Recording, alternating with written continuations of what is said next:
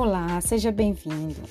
No episódio de hoje, iremos falar sobre dois elementos da língua portuguesa muito comuns no cotidiano. É para mim fazer ou para eu fazer? A dica é sobre eu e mim. Quando usá-los? Vamos lá, primeiramente, vamos lembrar do que dizia a nossa professora de português. Mim não faz nada. Isso mesmo, mim é um pronome oblíquo, tônico e não conjuga verbo.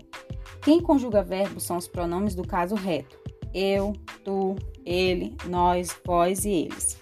Sendo assim, o mim não pode vir antes de um verbo exercendo a função de sujeito em sua oração. Então, o certo é falar para eu fazer, para eu falar, para eu estudar e assim por diante. E o mim? Quando que a gente vai usar o mim? O mim surge após uma preposição de forma passiva. De mim, por mim, em mim e assim por diante.